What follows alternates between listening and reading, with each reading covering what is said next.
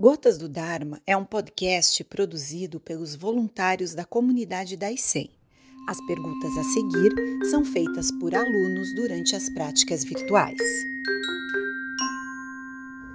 Sensei, no conto em que o senhor menciona o barqueiro Zen que leva as pessoas a outra margem, podemos dizer que o surgimento da Daisen pode ser comparado com o barco?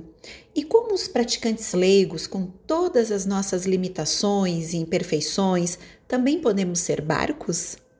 Sucede que sem Daisen é um veículo, não é? Um uma congregação de pessoas. Mas quando falamos de, dos botes, falamos dos veículos, não é? É o grande bote, é o budismo. As escolas também são botes, mas os indivíduos, os bodhisattvas são barqueiros e os leigos mesmos, com todas as suas limitações, os monges com todas as suas limitações, os mestres com todas as suas limitações, podem ser barqueiros e ajudar pessoas a atravessar o rio. Esse é o sentido do budismo. O nosso grande erro é acharmos que, por sermos pequenos, frágeis ou ignorantes, não podemos ajudar os outros.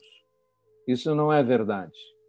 Se recebemos uma missão que parece muito maior do que a nossa capacidade, não devemos cogitar dela não devemos cogitar da nossa incapacidade. Isso é egoísmo e autoapreciação. O que temos que fazer é simplesmente executar a tarefa. À medida que executamos a tarefa, a tarefa torna-se possível e executável. É como construir uma pirâmide. Se nós olharmos uma pirâmide, diremos: ah, é impossível fazer isto. Não precisamos pensar em pirâmides, podemos pensar em qualquer edifício de 30 andares para um homem é absolutamente impossível, mas para muitos homens, usando suas habilidades, cada um, assentando tijolos, colocando pedras, fazendo argamassa, fabricando ferro, cada um fazendo um pequeno esforço e temos um edifício enorme construído. Isso está à nossa frente a todos os momentos, desde a antiguidade. Nós se acreditamos que somos capazes e nos empenhamos pouco a pouco, somos capazes de fazer enormes obras. São pequenos atos produzem enormes repercussões. Nós estamos falando aqui da ICEM como comunidade existe porque muitos anos atrás um rapaz que trabalhava comigo me pediu que lhe ensinasse meditação e estávamos trabalhando em viagem e mostrei a ele como enrolar um cobertor e sentar em zazen. E ele me perguntou por que não fazíamos um grupo para praticar zazen em Porto Alegre. A partir disso, conseguimos um alguns box numa num estacionamento de automóveis e lá dentro construímos paredes e cercamos, com três paredes, cercamos quatro boxes de estacionamento e construímos um zendô, que ficava muito quente porque o concreto em cima não tinha um isolamento. E sentávamos em grande temperatura. E os alunos perguntavam o que fazer e eu disse apenas derretemos. E começamos esse pequeno grupo. Eu não era monge. Anos depois eu me tornei noviço. E um dia eu vim fazer uma palestra em Florianópolis. E por que eu fiz essa palestra? Muitos anos atrás, ajudado por muitas pessoas. Então formou-se um pequeno grupo.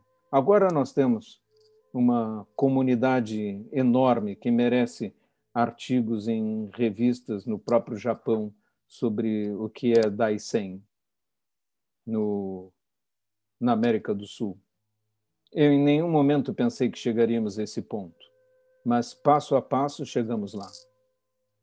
Se qualquer um de nós recebe uma tarefa grande demais e que parece que é incapaz, em, não tem as habilidades ou poder para fazer, simplesmente começamos com a primeira pedra. E se fizermos isso, no fim, pode ser que um grande edifício tenha sido construído e parece inacreditável para nós que aquela pequena pedra, aquela pequena iniciativa tenha tido tanto efeito. Assim é. Então, jamais devemos pensar que somos incapazes, pequenos. Devemos confiar, nós somos pequenos. É verdade. Monge Gensho, como montar um grupo de meditação amparado pela Daisen? Bem, aquele que estiver numa cidade onde não existe um grupo de prática, ele deve escrever diretamente para mim e eu vou provavelmente enviar uma, um guia, um manual de como iniciar um, um grupo, um pequeno grupo de estudos. E pode ser que esse grupo de estudos, mais tarde, venha a ser admitido como uma comunidade no Daisen, se conseguir cumprir determinadas condições.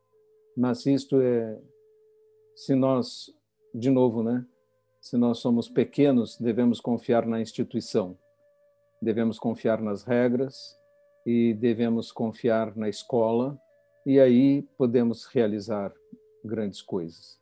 Se pensarmos em realizar algo por nós mesmos, sem raízes, aí fracassaremos, porque precisamos ter os patriarcas atrás de nós. Senão, corremos o risco de ser nada mais do que cegos conduzindo cegos. Então precisamos subir nos ombros dos gigantes que ficaram atrás de nós e de quem estamos estudando a história. Eles viveram mais de mil anos atrás que nós estamos falando hoje. Nós estamos mais ou menos aí pelo ano é, 800, 900 na China. Mas terminaremos a, o Denkoroku no século XIII. E há muito caminho de lá até aqui, aonde nós estamos agora. Que somos capazes de realizar muito se estivermos conectados, é verdade. É somente isso. Confiar no Dharma é o grande segredo.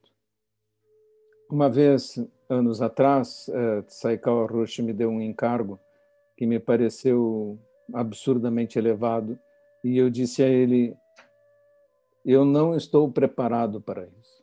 Né? Essa responsabilidade é sua. O senhor está me dizendo para fazer isso, me dando tal autoridade, mas eu não estou preparado. Ele apenas sorriu e disse: Gensho-san, nós nunca estamos preparados